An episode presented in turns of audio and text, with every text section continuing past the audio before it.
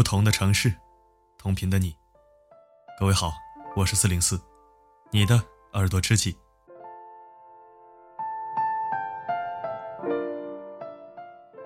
昨天分享的原创文章，让很多莫名焦虑的人长舒了一口气。其实嘛，本来就是这样的，焦虑并不会让我们变得更好，只会让我们庸人自扰，恶性循环。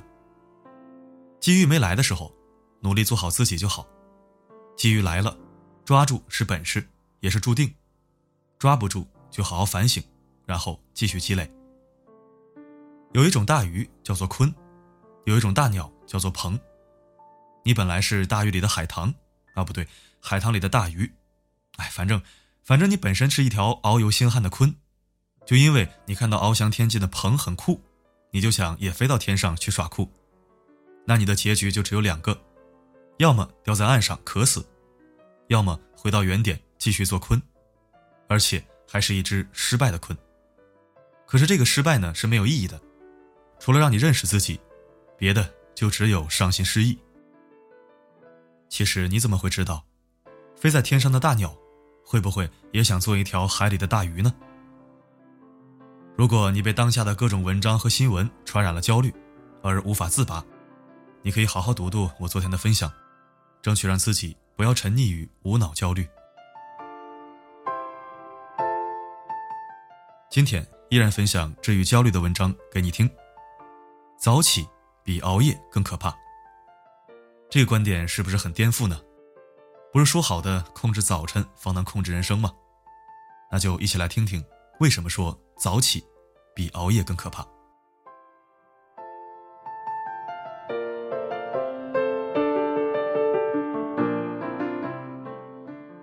曾经在搜狐上看到过一篇文章，说有一位老人家，在退休之后，每天早上五六点钟就到公园跑两圈打太极。但是，一到冬天，腰腿疼痛的毛病总是要犯，有的时候疼得他腰都直不起来。他就很纳闷，自己本来没啥大毛病，退休之后的生活更是养生到让人羡慕，早睡早起，不烟不酒，既没风湿，也不干重活。可为什么总是腰腿疼痛呢？反观自己的老伴儿，每天好吃懒做，还经常睡懒觉，体检一查，各项身体机能都好好的，比起他好多了。后来去看了中医，结果让他大吃一惊，他的身体变差，罪魁祸首居然是早睡早起。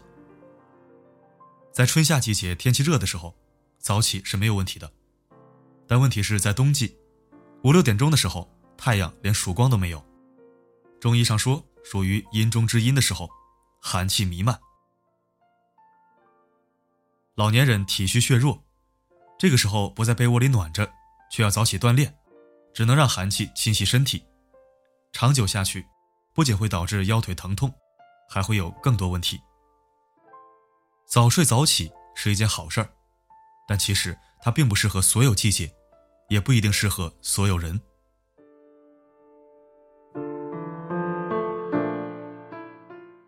倡导早睡早起，很早就成为朋友圈里的政治正确。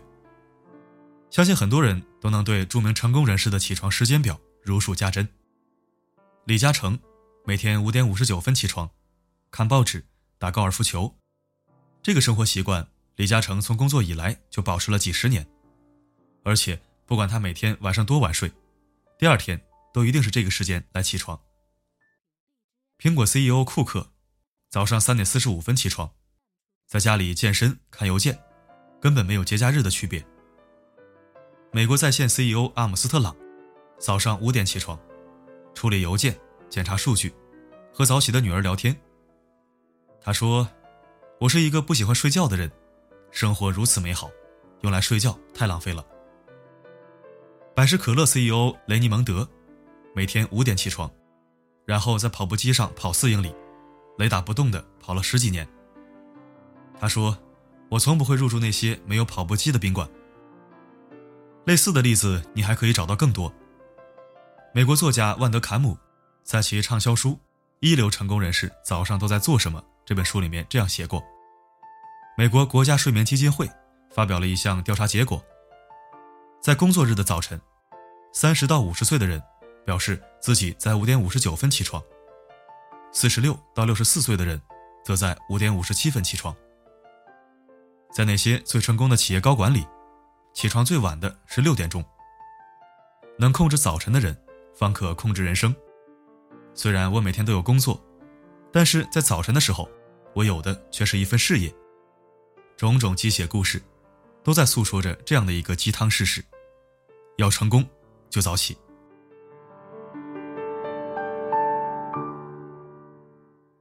随便在网上一搜，都能搜到许多早睡早起的好处。你的精神变好，焦虑得到缓解，你的时间变多，你可以告别黑眼圈，你可以减肥，你可以自己做早餐，省钱又健康。你早起早出门，可以不用挤公交地铁。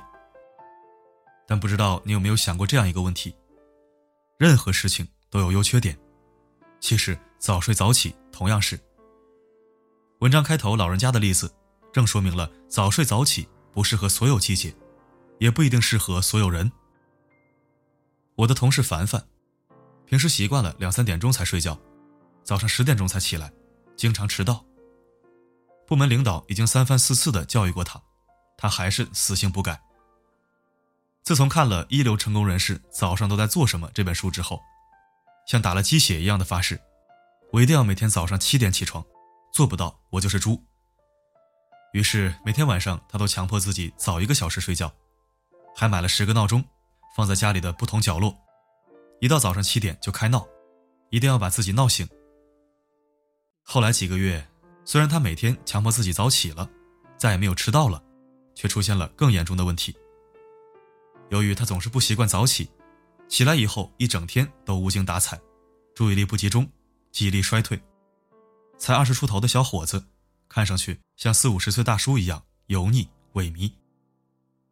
工作效率极其低下，因为这个细节差点造成公司损失上百万，领导狠批过他好几次。他抱怨说：“这就叫做晚起毁上午，早起毁一天呐！”他大爷的，我以后可不早起了。虽然早睡早起身体好，但是晚睡晚起我心情好啊。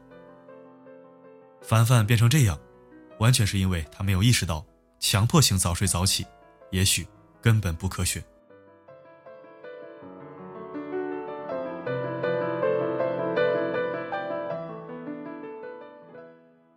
你完全没有必要学人家早睡早起，因为以下这几点原因：第一，人能不能早起，很大程度上取决于基因，也就是说，很多人睡懒觉真的是天生的。科学家徐英曾经研究过这样一个课题：美国旧金山有一个家族，他们习惯在早上三四点就起床，每天晚上六七点就睡觉了。研究人员把这个家族的一段基因转移到小白鼠身上。结果发现，不需要经过训练，小白鼠居然自动学会了早睡早起。二零一七年诺贝尔生理学或医学奖，就颁给了对生物钟机制的研究。人体的生物钟不是习惯的问题，而是基因的问题。人的睡眠类型分两种，清晨型和夜间型。清晨型的人早上容易兴奋，天生就可以睡得少，精神好；而夜间型的人。晚上容易兴奋，所以倾向于晚睡晚起。想知道自己到底属于哪种睡眠类型，可以在后台发送“睡眠类型”四个字接受测试。根据睡眠专家尼尔斯坦利的说法，人体上有六种基因已经被证实和睡眠类型有关。美国著名杂志《纽约客》曾经公布过一项研究，有百分之四十的人在生理上不适合早睡早起。也就是说，像苹果 CEO 库克这种早起的人，很有可能不是因为他的自律，而是因为他的天赋。你要想像他一样早睡早起，事业成功，求助于基因工程，比自己调整效果要好。第二，人有自然睡醒的时间，在自然睡醒的时间醒来，比强迫自己早起更重要。每个人都有自然睡醒的时间。牛津大学。有位叫保罗·凯利的学者研究之后发现，十岁的孩子自然睡醒的时间是六点半，十六岁是八点，十八岁是九点。你如果在他们自然睡醒的时间之后让他们起床，他们才能神清气爽的去上课，学习效率也会提高百分之十。前段时间，浙江推迟小学生的上学时间，道理就在这儿。保罗·凯利不仅研究了孩子的作息，还研究了上班族的作息。实际上，朝九晚五的上班时间是非常不合理的。成年人的睡眠时间比小孩子少不了多少，再加上通勤，给孩子做早餐。你很有可能六七点就要起床。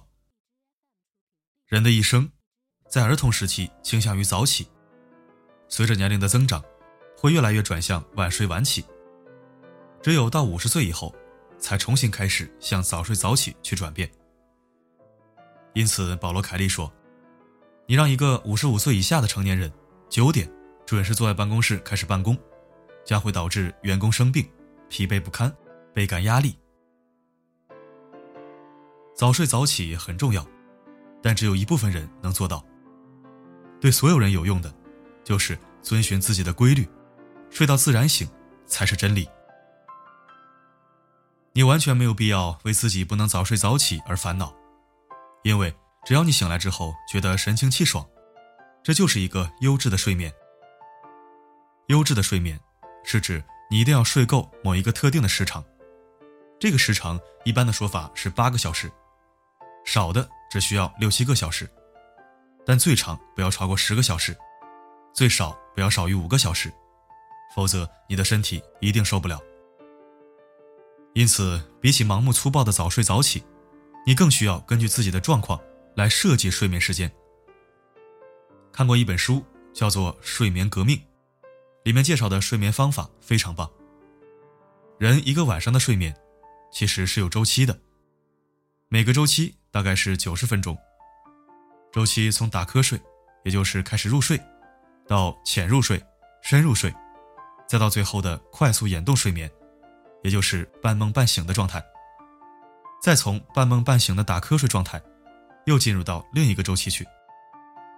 人一天晚上大概需要五个周期，一个星期大概需要三十五个周期。你知道吗？优质睡眠的时长其实不是指的一晚。而是指一个星期，也就是说，只要你一个星期能够睡够三十五个周期，就可以算作是优质睡眠。如果你今天睡懒觉了，多睡了一个小时，那么你明天如果主动少睡一个小时，你的工作效率完全可以达到早睡早起的人一样出色。当然，你千万不要指望工作只睡一两个小时，然后周末就大睡特睡，以补足睡眠时间。这样是无效的。每天晚上如果少于三个周期，也就是四五个小时的有效睡眠，你就会睡眠缺失。如果连续三晚睡眠缺失，对你身体造成的伤害是没办法补回来的。每周至少保证连续四个晚上是优质睡眠，这样你的作息就堪称完美了。如果你还是觉得上面的方法太过抽象，那么我给你几个更加实用的方法。第一，增加锻炼。锻炼的作用是帮助你的体温处于一个波动范围，免得过于平坦，让你整天都昏昏沉沉。第二，适当打盹儿。美国航天局有一项研究表明，每天二十六分钟的午睡，能让你的工作效率提高百分之三十四；四十五分钟的午睡，甚至能让效果延续两个小时。打盹儿。对于被迫早起的人来说尤其重要。如果你没有办法睡到自然醒，那么就可以靠打个盹儿来弥补一下。第三，保持一周睡眠时间的平稳。意思是说，周末不要睡到日上三竿都不起来，这是对生物钟的极大破坏。你应该让周末和工作日保持在相当水平。如果周末睡懒觉太过分了，造成的后果。将是毁掉整个下一周。最后是多喝水，多喝水，多喝热水。如果体内缺水，你的身体就会感到疲惫，一整天都会没精神。多喝水，除了让你我为什么多喝水总想笑呢？Sorry。多喝水，除了让你在白天少犯困之外，睡觉的时候还能帮助身体的注意力集中在睡眠上，而不是总想着身体缺水。晚饭也不要吃太多，三分饱即可，防止身体机能整个晚上都在消化，根本没有心思好好睡觉。还有一点也是最重要的一点，就是调节生物钟的时候，不要一下子调节超过九十分钟。如果你想早一点起床，那么只需要比昨天早起十几二十分钟即可，慢慢调整，不要一下子调节超过九十分钟，也就是一个周期。在别人眼里，你可能总是在睡懒觉，但只要你自己知道就好，晚睡早睡根本就不重要。重要的是，你醒来以后生龙活虎，精力旺盛。睡自己的懒觉，让别人早起去吧。你又不是鸟，干嘛要学别人早起去吃虫子呢？何况鸟儿早起有虫吃，那虫儿早起不就被鸟吃了吗？到底是该早起还是晚起，还得根据自身情况来决定。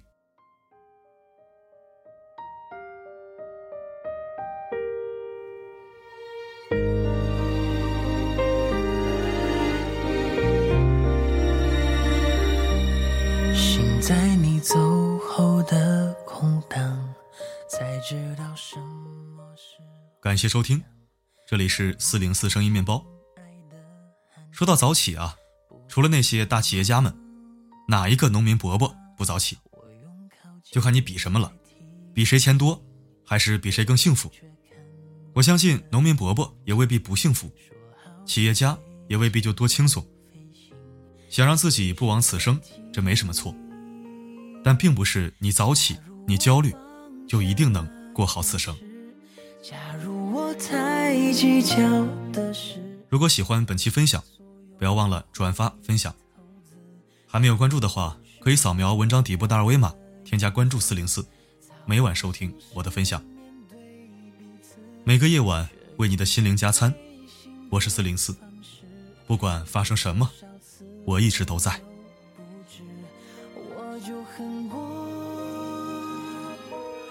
多少个字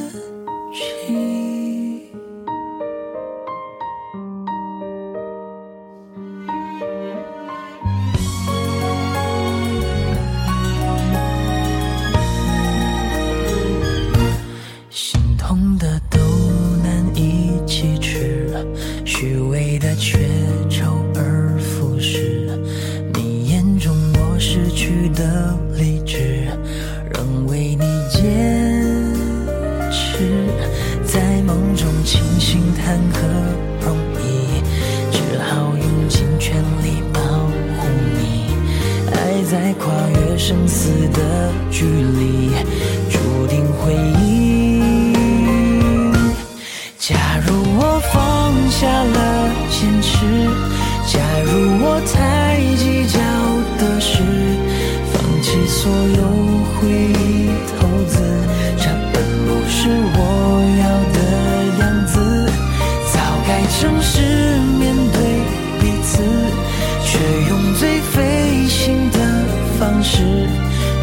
多少次泪流不止，我就多恨